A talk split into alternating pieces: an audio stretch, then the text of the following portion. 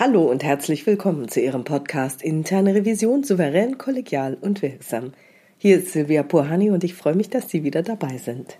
Heute habe ich zwei Interviewpartner im Podcast, die Sie wahrscheinlich schon aus vorherigen Podcast-Folgen kennen. Zum einen Frau Dr. Petra Haferkorn, die Sie in den Folgen 100 und 101 und 173 zum Thema systemische Prüfungen hören konnten, und zum zweiten Herrn Prof. Dr. Urs Andelfinger, der in den Folgen 49 und 50 über die Prüfung agiler Projekte berichtet hat. Die beiden haben gemeinsam ein Buch geschrieben. Es heißt Agilität für IT-Governance, Prüfung und Revision und es ist kürzlich im D-Punkt Verlag erschienen. Und dieses Buch möchten die beiden Autoren Ihnen in diesem Podcast vorstellen. Hier trotzdem nochmal eine kurze Vorstellung der beiden. Frau Dr. Petra Haferkorn ist Regierungsdirektorin bei der BaFin. Sie leitet internationale Prüfungen der Governance, auch der IT-Governance und des Informationssicherheitsmanagements und des Risikomanagements von Kreditinstituten, Versicherungen und anderen Finanzdienstleistern. Sie ist Gastdozentin an der Frankfurt School of Finance and Management. Vielleicht kennen Sie auch ihre Dissertation über den systemischen Prüfungsansatz. Seit 2016 beschäftigt sie sich in ihren Publikationen verstärkt mit dem Thema Risikokommunikation wie diese trotz unterschiedlicher Risikoeinschätzungen der Kommunikationspartner gelingen kann. Herr Prof. Dr. Urs Andelfinger ist seit 2004 Professor an der Hochschule Darmstadt und unterrichtet Wirtschaftsinformatik und Softwaretechnik. Er ist langjähriger CMMI-Experte, zertifizierter Scrum Master und Safe Agilist und beschäftigt sich seit vielen Jahren mit wirksamer IT-Governance auf Basis von COBIT, Ihm ist eine enge Verzahnung mit der Praxis wichtig.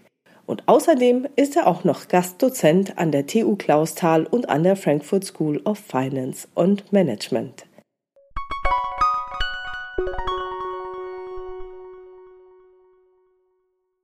Herzlich willkommen, Petra, herzlich willkommen, Urs. Ja, vielen Dank. Ich danke auch und freue mich, mal wieder einen Podcast machen zu können mit dir, Silvia. Ja, ich freue mich auch immer auf euch. Ihr habt ja auch so interessante Themen, also gerade das Systemische und Agil. Und jetzt habt ihr ja eben diesen besonderen Anlass mit eurem neuen Buch. Warum muss es jetzt noch ein Buch zu Agilität geben, nämlich eures? Ich finde das eine gute Frage. Allerdings möchte ich da gleich direkt darauf antworten.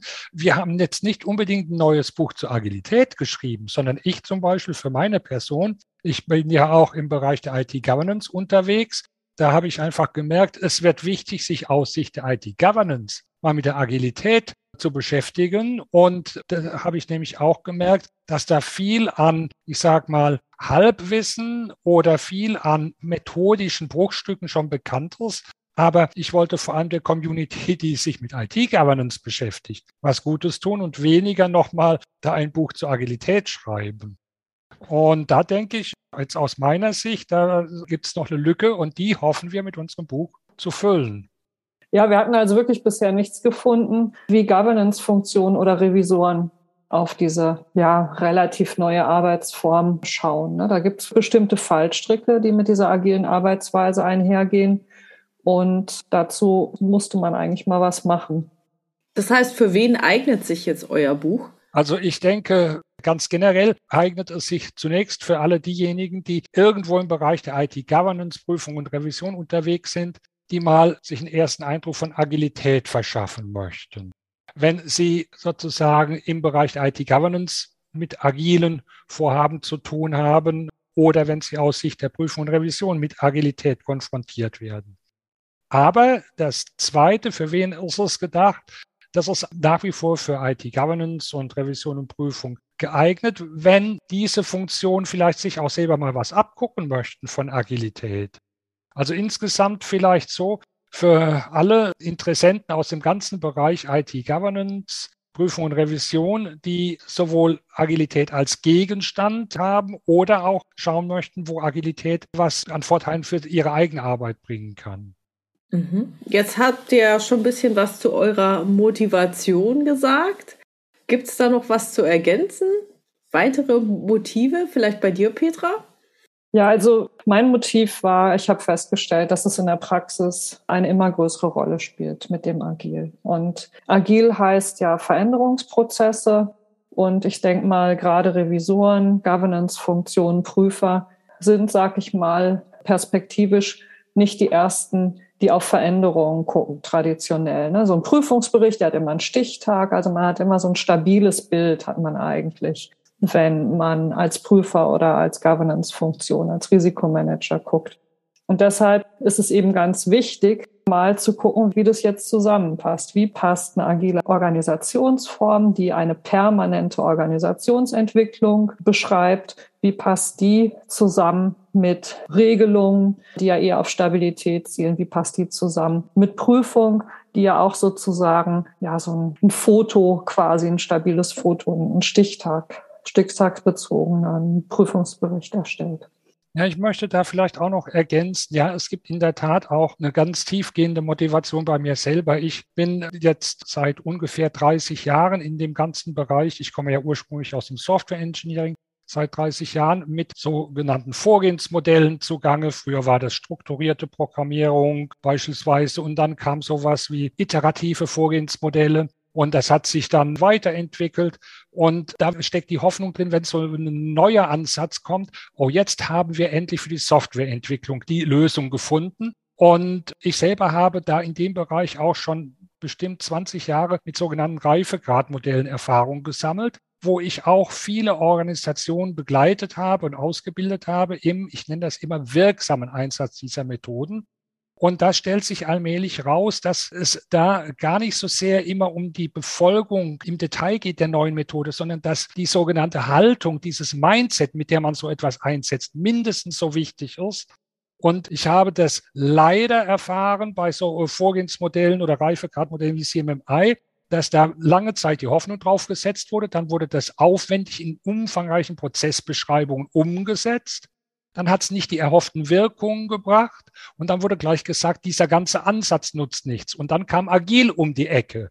Und da sehe ich auch schon wieder, dass es da durchaus eine methodische Ebene gibt, dass aber manche Organisationen bei der Befolgung der Methode mehr Erfolg haben als andere Organisationen. Das führt mich immer wieder zu dem Punkt, offensichtlich gibt es noch etwas, was hinter der Methode steckt oder überhaupt hinter Methoden. Und ich möchte diesmal sozusagen auch mal rechtzeitig die Ideen von Agil rauskristallisieren, dass dieser verengte Blick immer nur auf die Methode, dass der hier nicht schon wieder gemacht wird. Und um das abzuschließen, da möchte ich einfach einbringen, so zwei Prinzipien, die da, glaube ich, so etwas miteinander kämpfen. Man kann solche Modelle wörtlich umsetzen oder man kann solche Modelle nach dem, was sie beabsichtigen, nach dem Zweck umsetzen. Und diese Erkenntnis, das ist ganz erstaunlich, die setzt sich jetzt immer mehr durch. Man kann das dann für die IT-Governance in COBIT lesen, wo ja inzwischen Warnhinweise in dem Modell stehen.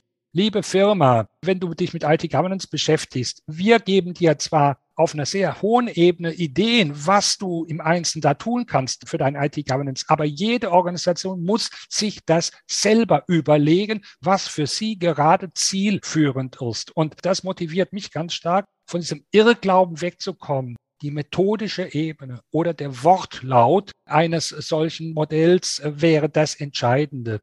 Ich sage, die innere Haltung, mit der wir diese Dinge einsetzen, sei es klassisch, sei es agil, die sind ganz erfolgsentscheidend. Und ja, das war eine ganz starke Motivation, da fließen sozusagen 30 Jahre Berufserfahrung und zwar nicht nur individuelle Berufserfahrung, sondern auch ganz viele Gespräche mit Fachkolleginnen und Fachkollegen und Berufsverbänden zusammen. Ja, das war eine ganz starke Motivation meinerseits auch nochmal.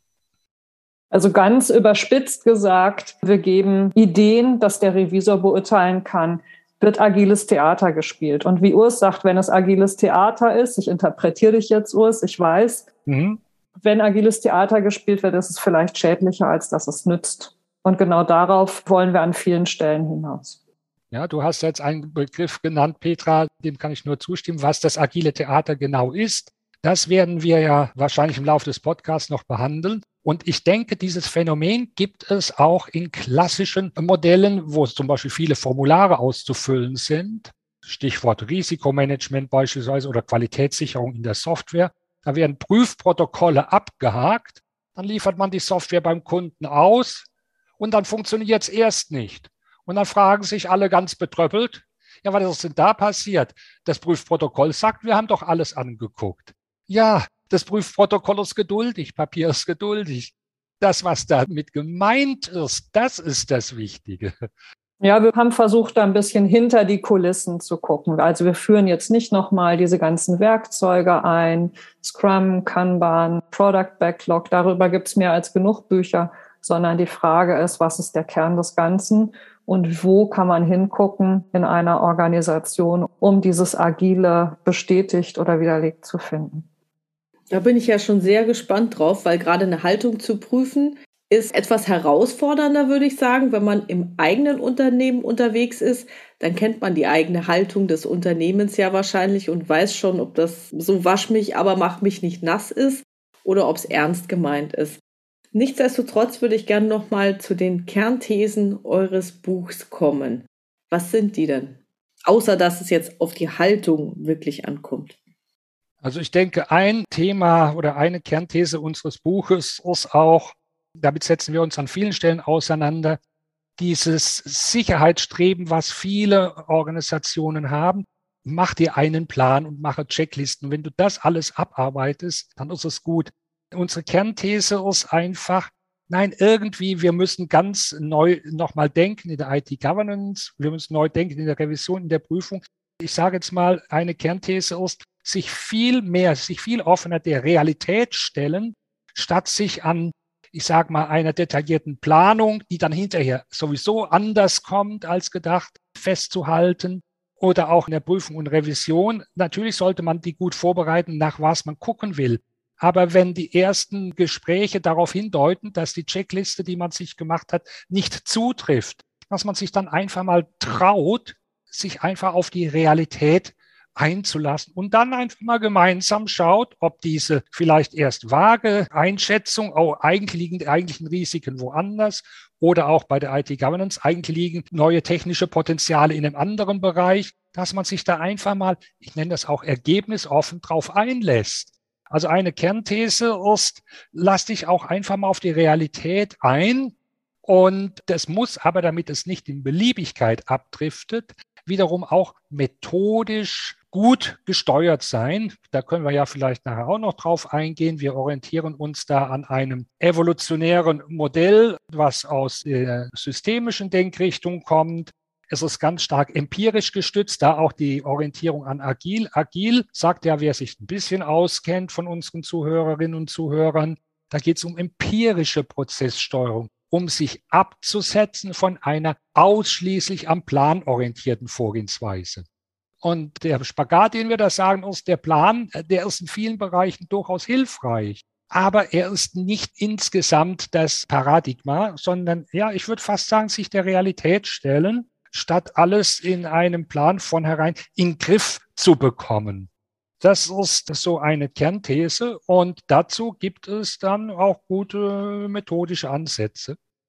Bei der Sache fällt mir gerade ein, sind jetzt in der Tat auch schon fast 30 Jahre in einer meiner ersten Positionen in der Industrie. Da kam mal mein Abteilungsleiter rein, ganz aufgeregt, Anfang der 90er Jahre. Du Urs, da gibt's einen Artikel, da steht was von, wir haben dann noch nie gehört, Extreme Programming lies den mal durch und mach eine Management Summary. Dann habe ich den durchgelesen und meine Management Summary war eigentlich erstaunlicherweise nur ein Satz. In Extreme Programming beschreiben mal Praktiker, wie Softwareentwicklung wirklich funktioniert. Da gibt es dieses ganze Brimborium mit Pflichtenheft und so weiter. Aber ein echter Softwareentwickler geht ganz anders vor. Und da habe ich gesagt, das haben die zur Methode erhoben.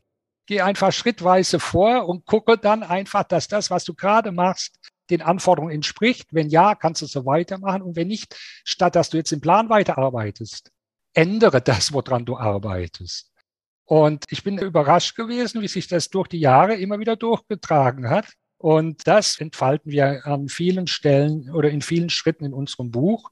Ah ja, so viele Schritte sind es eigentlich gar nicht. Wir haben einen Einführungsteil, wo wir die grundlegenden Ideen sich der Realität stellen, beschreiben und dann wenden wir es eigentlich an auf die IT-Governance. Dann wenden wir es an auf die Prüfung und Revision und dann beschreiben wir auch noch, wie könnte eine Prüfung und Revision agiler Projekte aussehen. Das sind eigentlich schon dann die vier Teile, in denen wir das dann durchdeklinieren.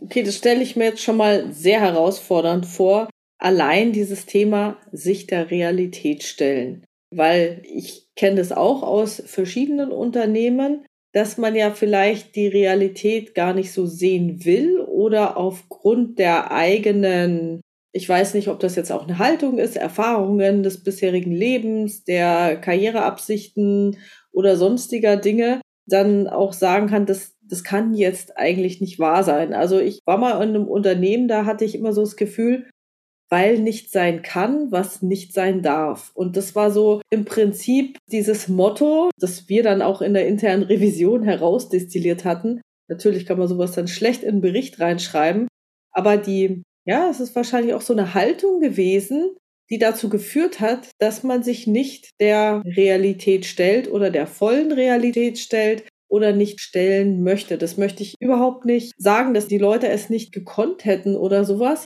es ist von der Unternehmenskultur her nicht erwünscht gewesen. Und da frage ich mich natürlich jetzt, wenn man in so einer Kultur unterwegs ist, die, weil nicht sein kann, was nicht sein darf, beschreibt, habe ich dann schon verloren? Also brauche ich damit agil gar nicht anfangen oder gibt es da irgendwie noch Chancen daran zu arbeiten? Ich will ein klein bisschen ausholen. Erstens, ich denke auch, das ist sicher einer der großen Konflikte in vielen Organisationen es kann nicht sein, was nicht sein darf. Ja, aber der Ansatz, den wir hier ganz stark anwenden an vielen Stellen, ist zu schauen, dass wir unsere Gesprächspartner, unsere Gesprächspartnerin, die jeweilige Organisation, möglichst selbst damit wieder konfrontieren. Ich will nur sagen, so Stichwort, viel kommunizieren, viel im Gespräch bleiben. Da gibt es dann aus dem Systemischen dann auch so Fragen, verschiedene Fragetechniken, dass wir, wenn wir so ein Bauchgefühl haben, nicht direkt jetzt entweder wertend oder gar mit Vorgaben sagen, aber es, es müssen Sie doch einsehen, sondern man kann, Stichwort nur hypothetische Fragen, jetzt stellen wir uns mal vor, das wäre tatsächlich die Ursache.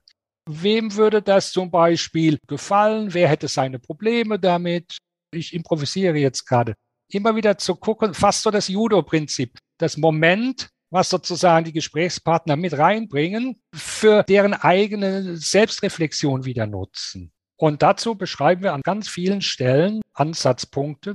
Später können wir vielleicht das nochmal etwas vertiefen. Ja, es gibt sicher auch Grenzen. Dann Organisationen, die aus Sicht, ich sage mal, der agilen Grundhaltung, sich der Realität stellen, dass sie da Schwierigkeiten haben. Ja, da muss man dann schon aufpassen. Ich glaube, das kann auch sein, dass das für eine Organisation erstmal eine Weile dauert. Das kann in die Jahre gehen, dass die entweder so ein starker Problemdruck entsteht, dass es sich doch allmählich anfreunden.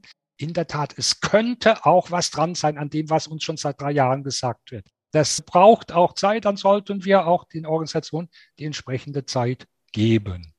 Aber in der Tat, das ist auch mit Schmerzen verbunden das ist mit einem Sicherheitsverlust verbunden.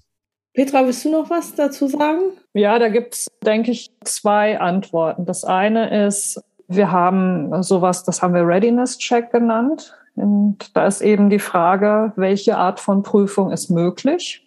Und da versuchen wir sozusagen herauszuarbeiten, sozusagen so vorgelagert sogar meinetwegen vor der Prüfungsvorbereitung, dass man überlegt, ob ein Prüfungsergebnis, was überraschend ist und was vielleicht Unsicherheiten auslöst, überhaupt ankommt. Ist das überhaupt anschlussfähig, würde man systemisch sagen?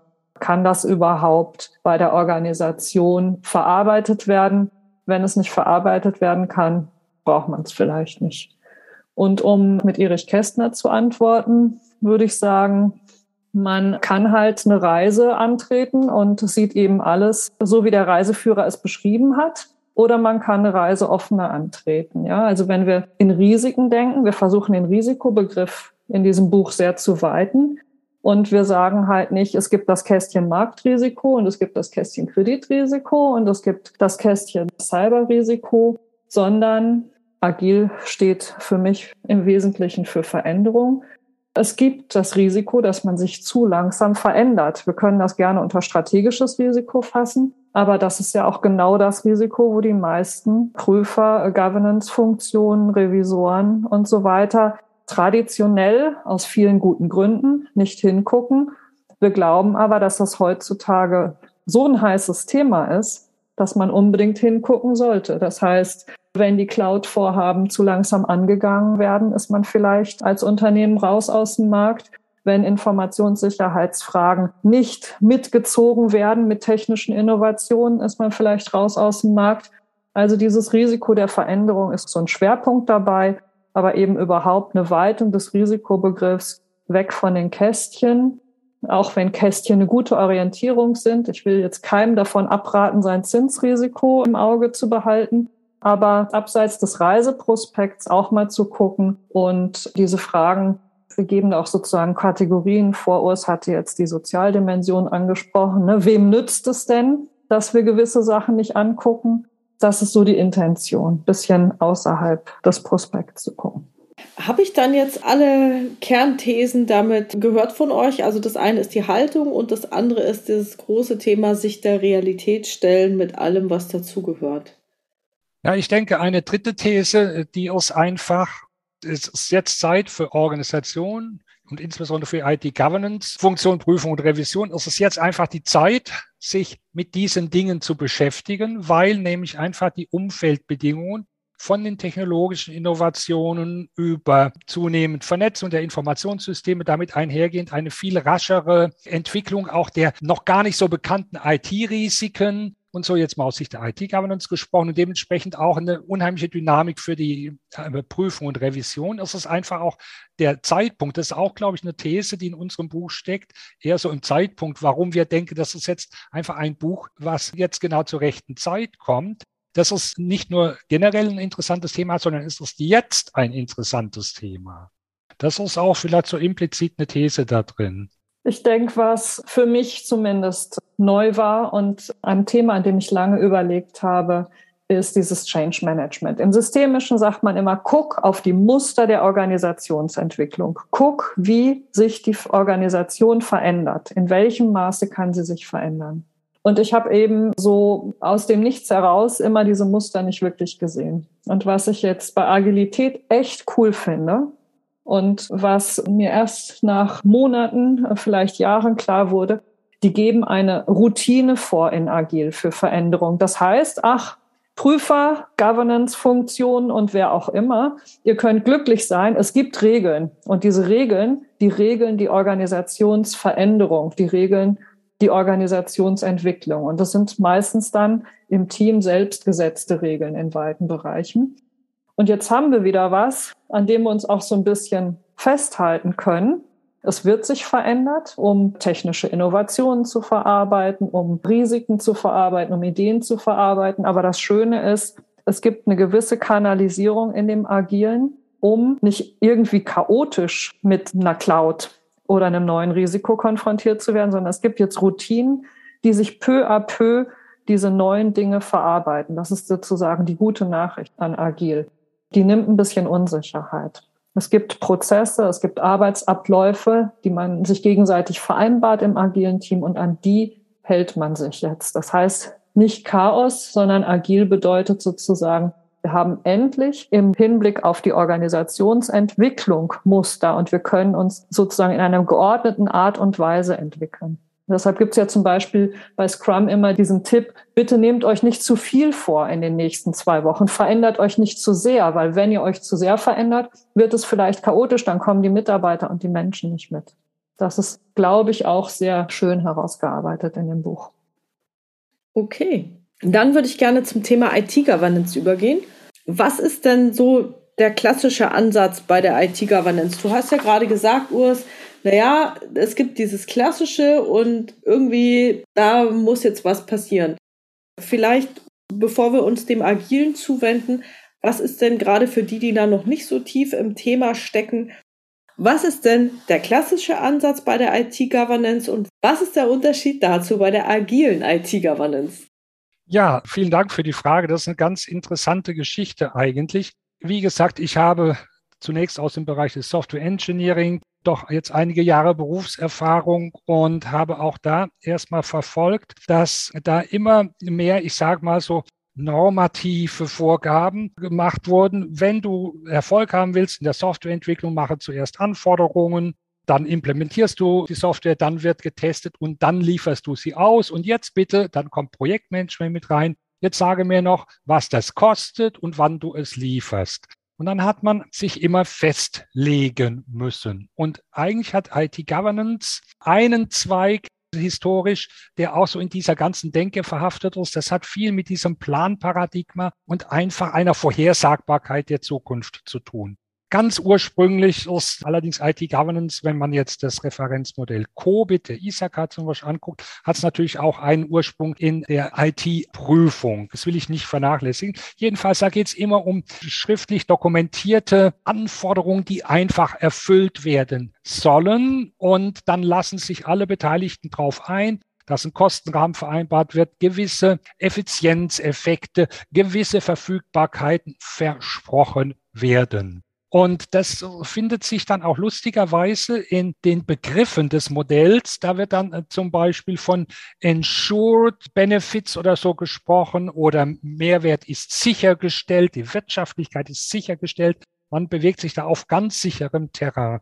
Also das Klassische hat viel mit so einer, ich nenne das fast Beherrschbarkeitsillusion für die Zukunft zu tun. Und das ist dann ganz interessant, dass da zum Beispiel dann auch sowas fast wie so Businesspläne für neue IT-Vorhaben vorzulegen sind. Businesspläne für die nächsten fünf Jahre, was wir mit welchem Investitionsprogramm genau einsparen werden.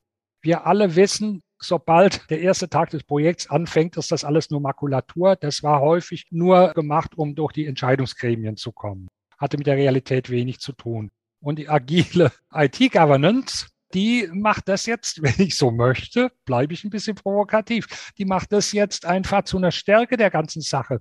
Wir wissen, dass wir zum Beispiel in Richtung Cloud-Technologie gehen müssen. Was wir da genau an Kosten sparen werden, da haben wir vielleicht eine Idee, in welchem Bereich das sich bewegt. Wir können jetzt gewisse neue Risikokategorien da sehen. Da geht es plötzlich um Verfügbarkeit von Providern. Aber wo das ganz genau liegt, da müssen wir gemeinsam Erfahrung sammeln man appelliert sozusagen also an die Offenheit, sich einfach der Realität zu stellen. Man weiß einerseits, man muss in die Richtung was tun, aber alle haben genügend Erfahrung. Das kann man nicht mehr mit dieser Zuverlässigkeit, wo, wie man das eben früher gemacht hat. Und das ist dann für mich also mit der agilen IT-Governance fast schon sowas wie eine, einfach eine evolutionäre Weiterentwicklung das ist jetzt nichts revolutionär Neues, sondern das ist einfach auch die IT-Governance unter jetzt den realistischen Bedingungen fortgeschrieben. Aber und jetzt kommt etwas rein, das hatte Petra schon angesprochen, ganz stark methodisch angeleitet. Man übernimmt jetzt zum Beispiel aus dem Agilen ganz kurze Zeitabschnitte, in denen man dann kleine Dinge exploriert. Wir schreiben im Buch dann auch von sogenannten geschützten Räumen. Naja, früher hieß das dann vielleicht, ich mache ein kleines Pilotprojekt. Ich mache mal eine Machbarkeitsstudie als erstes, bevor man erstens von der Technologie 300 Millionen in die Hand nimmt und bevor man dann zweitens eine ganze Organisation mit 5000 Mitarbeitern migriert, macht man das erst in kleinem Rahmen beispielsweise. Und wie gesagt, man versucht dann die Unsicherheit zu kompensieren, indem man in kleineren Schritten und in schnelleren, ich sage mal, äh, Lieferzyklen vorgeht. Also die Frage war, was war klassisch? Das hat ganz stark mit dieser einerseits Planorientierung und nach wie vor diesem Streben, alles unter Kontrolle halten zu wollen, zu tun. Und viele Beteiligten lassen sich dann auf solche Wertversprechen, auf ROI-Versprechen ein. Und alle wissen eigentlich, du musst dieses Spiel halt mitspielen, weil sonst kriegst du dein Budget nicht genehmigt, aber die Welt kommt sowieso anders.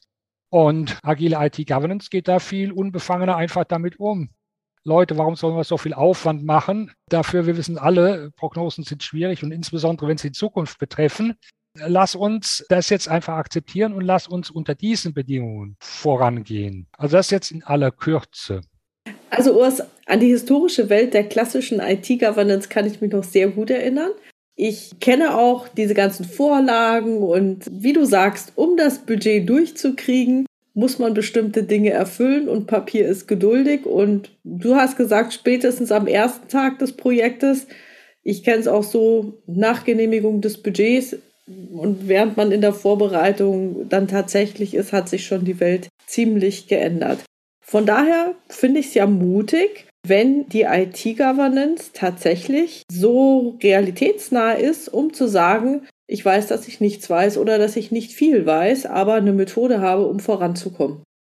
Die Regeln, die in diesem traditionellen Projektmanagement aufgestellt wurden, mit den Meilensteinen und so weiter, die waren ja reiner Governance- und Bürokratiezweck, um es unter Kontrolle zu halten. Und Agil sagt, wir machen jetzt Regeln, die dem Projekt an sich helfen. Ja, man könnte ja sagen, warum mache ich die Organisationsveränderung nicht über ein traditionelles Projektmanagement?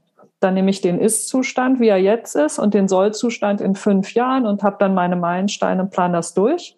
Und ihr habt ja jetzt dargestellt, nein, es entspricht nicht der Realität, weil zwischendurch werden Cloud erfunden, Smartphones erfunden und es gibt eine Pandemie und alle gehen ins Homeoffice. So. Dann können die Meilensteine eh nicht mehr erfüllt werden oder nur krampfhaft oder nur auf der Schauseite. Und man tut so, als ob man Meilensteine erfüllt. Und wie gesagt, die Meilensteine helfen nicht. Wir brauchen ja nur das Ist und das Soll. Und das ist jetzt eben die neuen Regeln bei Agilen, zum Beispiel bei Scrum, dass man eben alle zwei Wochen, nur auf zwei Wochen hinaus genau dieses oder jenes Neue erstellt. Oder dass man sich selbst sagt, wir arbeiten dieser Art und Weise zusammen und wir bereden uns über das und das Thema täglich, über ein anderes Thema alle fünf Tage und so weiter. Die sind ja im Sinne der Organisationsveränderung. Ich muss den Daily Scrum machen, um im ganzen Team zu kommunizieren, was sich entwickelt hat und was sich in den wenigen nächsten Tagen entwickeln soll. Das ist nicht, damit der Governance-Experte vorbeikommen kann und gucken kann, was da im Daily Scrum, ob die auch alles richtig besprechen, sondern das ist sozusagen Selbstzweck. Und das ist natürlich, finde ich, sehr elegant. Das ist sozusagen eine ganz andere Sichtweise, als wenn man eine Bürokratie aufbaut, um zu kontrollieren und die aber dem Projektziel an sich nicht dient. Braucht es dann überhaupt noch den IT-Governance-Experten? Weil zu kontrollieren hat er jetzt ja nicht mehr viel, oder? Gut, dass du danach fragst. Ich denke, der IT-Governance oder die IT-Governance-Funktion, ich weiß auch gar nicht so sehr, wie stark die eine Kontrollfunktion hat, sondern der Begriff der Governance selber. Im Englischen sagt man ja für die Regierung auch Government. Government. Ich glaube, IT-Governance hat viel mit dem zu tun, was eine kluge Regierung, eine kluge Führung für ein Gemeinwesen generell tut. Da geht es um ganz verschiedene Aspekte, die ausgeglichen, die balanciert werden müssen. Da geht es um die Zukunftssicherung, hier zum Beispiel, aus welchen neuen IT-Technologien, Innovationen entstehen Potenziale für uns? Wo müssen wir aufpassen, dass wir nicht abgehängt werden? Wo können wir neue Technologietrends nutzen, damit wir wirtschaftlicher werden? Aber eine IT-Governance muss, das führen wir im Buch auch aus, weit über das, was früher damit vor allem bezweckt wurde. Das war Compliance und du sagst zu Recht Kontrolle. Weit über diese Kontrollfunktion, die klassischen hinaus, müssen wir gucken, dass wir die Mitarbeiterinnen und die Mitarbeiter, ich sage mal im einfachsten Fall, einfach auch qualifizieren und hinführen, wie man produktiv mit diesen neuen Dingen arbeitet. Aber das geht auch stärker noch in Richtung Akzeptanz von ganz neuen Arbeitsprozessen, das sind alles ganz neue Aufgaben auch der IT-Governance.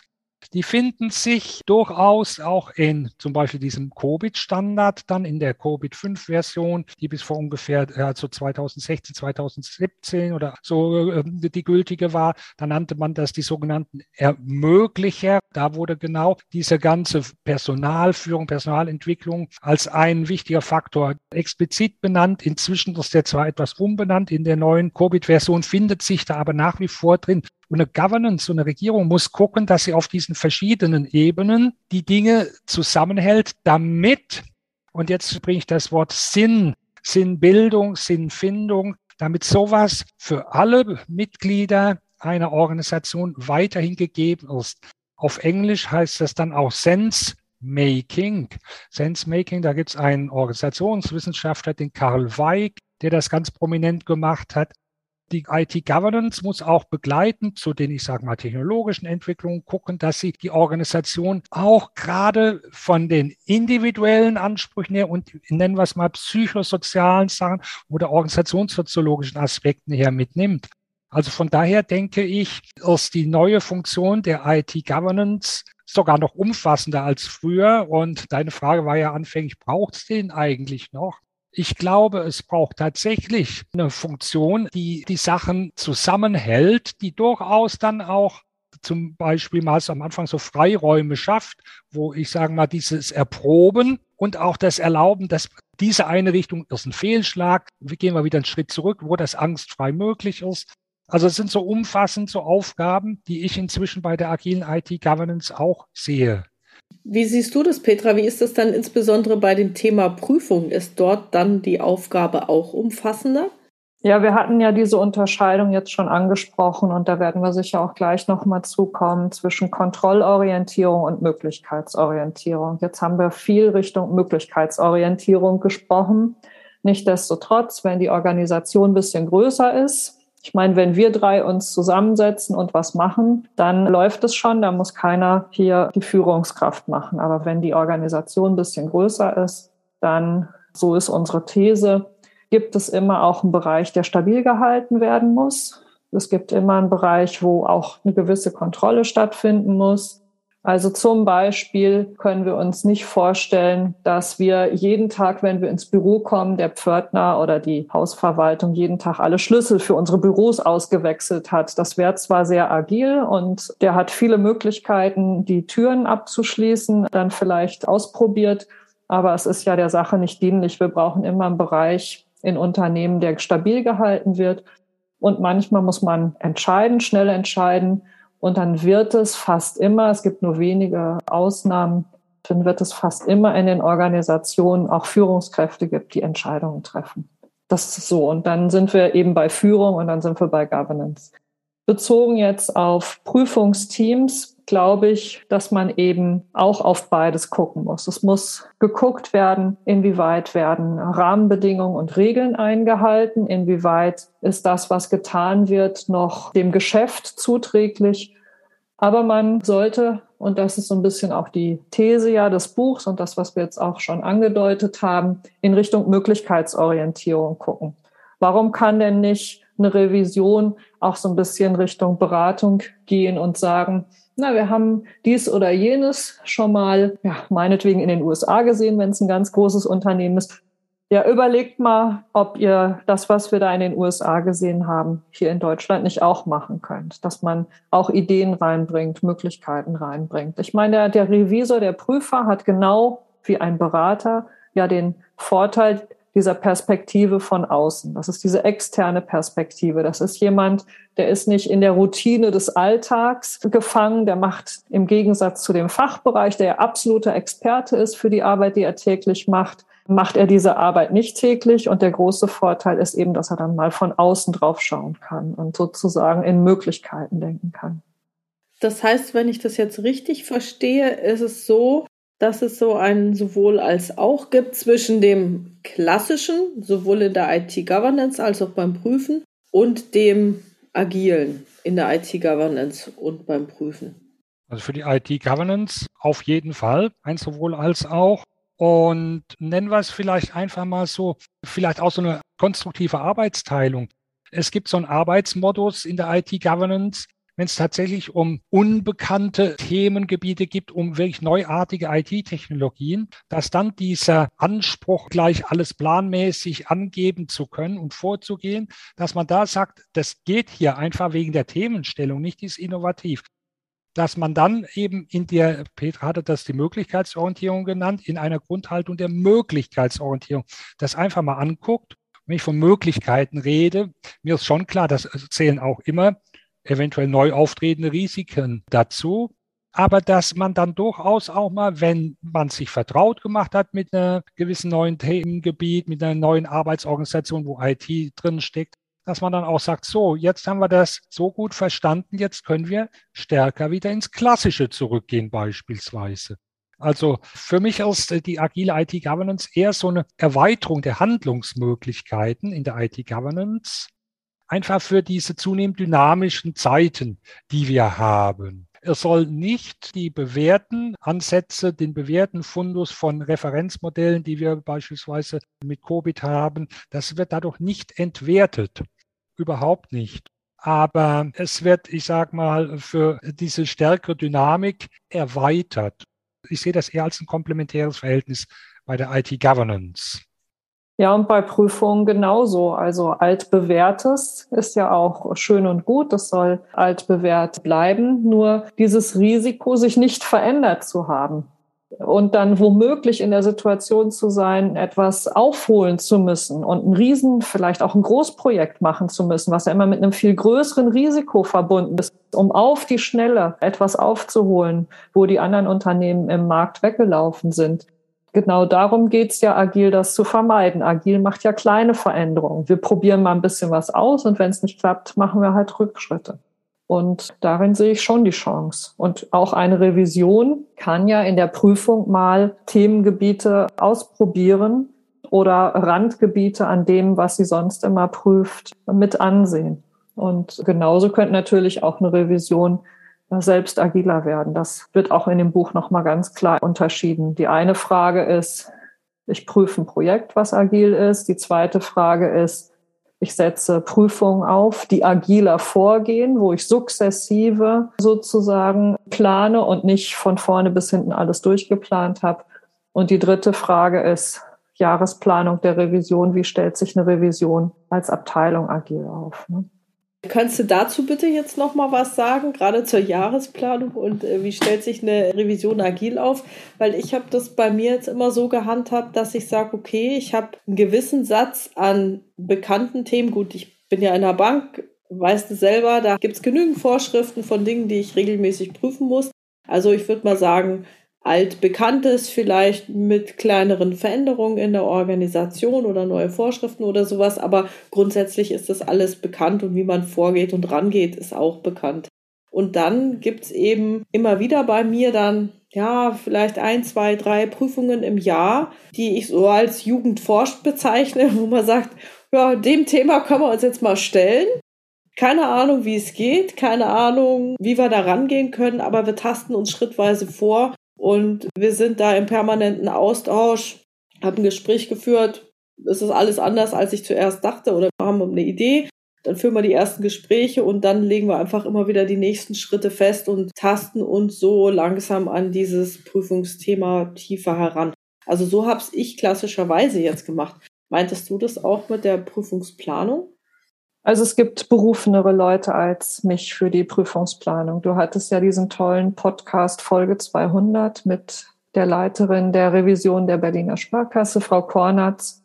Und die hat ja eben genau in meiner Interpretation, so habe ich Frau Kornatz verstanden, diese Frage aufgeworfen. Wie schaffen wir es, obwohl unser Tagesgeschäft so belastend ist und obwohl wir schon zu mehr als 95 Prozent ausgelastet sind mit dem, was wir unbedingt abarbeiten müssen und machen müssen, wie schaffen wir uns diese Freiräume, um zu überlegen, wie werde ich als Revision besser, um zu überlegen, was ändere ich an der Jahresplanung, ich vermute, dass man das recht individuell bearbeiten muss. Deshalb hat sie ja auch meine Interpretation auf diese Retrospektiven und auf diese Reflexion hingewiesen. Ich glaube, damit ist schon sehr, sehr viel geholfen. Also das ist ja das, das kennen wir. Ne? Wir kennen das, dass häufig viele Revisoren zu wenig in die Prüfungsvorbereitung stecken, obwohl wir alle wissen, wie wichtig das ist. Das ist genau die Reflexion vorher. Wir wissen auch, dass wir zu wenig in die Nachbereitung stecken im Sinne von, dass ich nochmal überlege, was ist in der Prüfung gut gelaufen, was ist schlecht gelaufen, was mache ich das nächste Mal besser. Und wenn man in dieser Retrospektive ist und drüber nachdenkt, ist das, was ich da mache, also auf dieser Metaebene überlegt, ist das, was ich da mache, sinnvoll? Ich glaube, da kommt man schon sehr viel weiter. Und das kann man auch bei der Jahresplanung machen. Ich sage das jetzt mal als Werkzeug, aber das ist jetzt nicht, um das Werkzeug hervorzuheben, wenn man sowas hat wie ein Backlog, so ein Product Backlog oder so, dass man eine Jahresplanung hat, wo eben die risikoreichsten Prüfungen oben liegen, dass man sagt, okay, das ist jetzt das heißeste Thema, dem müssen wir uns als nächstes widmen. Und wenn wir ein größeres Risiko sehen, kommt es eben oben drauf auf dem Product Backlog und dann müssen wir das wieder vorziehen. Das heißt, neben dem, was man als Revision leisten muss, wenn man bei Banken, Versicherungen und anderen regulierten Organisationen arbeitet, gibt es ja hoffentlich den Puffer für das, was man darf. Und da könnte man zum Beispiel nach Risikoeinschätzung gehen und könnte das dann da anpassen. Okay, super. Ja, dann würde ich gerne zum Thema Prüfen übergehen. was sind denn überhaupt so nützliche Prüfungstechniken? Weil es ging jetzt so ein bisschen, die Möglichkeitsorientierung geht stark in die Beratung. Oder sagst du, Petra, die Möglichkeitsorientierung ist auch eine Prüfung? Und wenn ja, welche Techniken kann ich denn da anwenden? Hm, ich hatte ja diese drei Kategorien aufgemacht. Ich mache jetzt mal die Kategorie auf, ich prüfe eine Organisation und gehe dabei jetzt agil vor oder systemischer vor. Das heißt, in dem Sinne ist, ich mache jetzt nicht eine komplette Planung und weiß jede Stunde der Prüfung, was ich tue, sondern ich plane die ersten Tage und gehe dann sukzessive weiter. Ich denke, von der Prüfungstechnik her, was wir in diesem Buch herausgearbeitet haben, ist, dass man, wenn man nach Risiken sucht, dahin gucken soll, welche Bereiche sind stabil, welche arbeiten klassisch und welche Bereiche arbeiten agil, weil die Arbeitsweise sehr, sehr unterschiedlich ist und es naturgemäß zu Brüchen kommt in der Organisation. Der Ralf Kruse hat es auch schon mal beschrieben. Das ist eine andere Unternehmenskultur, das ist eine andere Organisationskultur im agilen Bereich als in dem traditionellen Bereich. Es ist eine andere Führungskultur. Agil sind ja sozusagen selbstorganisierte Teams da wird auch schon immer so von Demokratie gesprochen. Es ist eine andere Organisationsstruktur. Man denkt ja in diesen Zeitabschnitten und nicht im Organigramm. Und womöglich ist es eine andere Haltung der Mitarbeiter. Und dazwischen liegen Gräben und diese Gräben müssen in der Organisation ausbalanciert werden. Da sind Spannungsfelder, die müssen ausbalanciert werden. Das Gleiche jetzt von der Prüfungstechnik ist, wir haben ja die strategische langfristige Planung. Mitarbeiter werden langfristig eingestellt, Budgets werden langfristig eingestellt.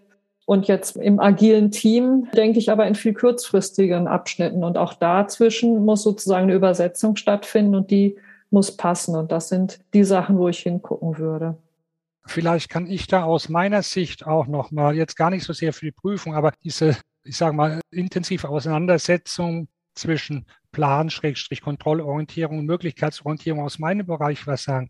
Petra, du hast zu Recht gesagt, da gibt es in Organisationen auch einfach Spannungsfelder auszuhalten. Und eine Organisation hält eine gewisse Anzahl von Prüferinnen und Prüfern einfach vor, als, ich sage auch mal, als Mitarbeiterkapazität. So tun es auch IT-Abteilungen.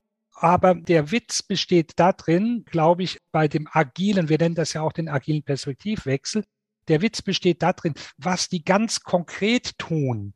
Da auch, ich sage mal aus Führungssicht, ein gewisses Vertrauen zu haben, die werden schon was Sinnvolles damit machen. Ja, da kommt jetzt rein, da braucht es schon eine Richtungsvorgabe. Wenn ich jetzt die agilen Vorgehensweisen denke, natürlich sehr populär für die Teamebene ist dieses Vorgehensmodell Scrum. Aber es gibt ja auch größere Modelle, man nennt das auch skalierte Modelle der Agilität. Da gibt es so Begriffe auch, dass es oberhalb von, ich sage mal, so einer kleinen Planung für einen Zwei-Wochen-Abschnitt, und der heißt dann auch Sprint, dass es oberhalb dieser Ebene sogenannte Epics beispielsweise gibt. In manchen Methoden heißt das Epics. Und wir kennen ja alle den Ausdruck, jemand spricht in epischer Breite über irgendwas. Da gibt es eine grobe Vorstellung, die eröffnet einen Richtungskorridor. Liebe IT-Spezialisten, wir wissen selber nicht genau, wie das mit dieser Cloud funktioniert und wir wollen aber zukünftig über unsere Standorte hinweg auf Cloud-Basis Kooperationen machen guckt mal, dass ihr bis in zwei Wochen da irgendwas auf die Beine stellt und dann legen die los. Dann wird feingranulare geplant. Und dann kommt das rein, was du sagst, mit dieser Reflexion.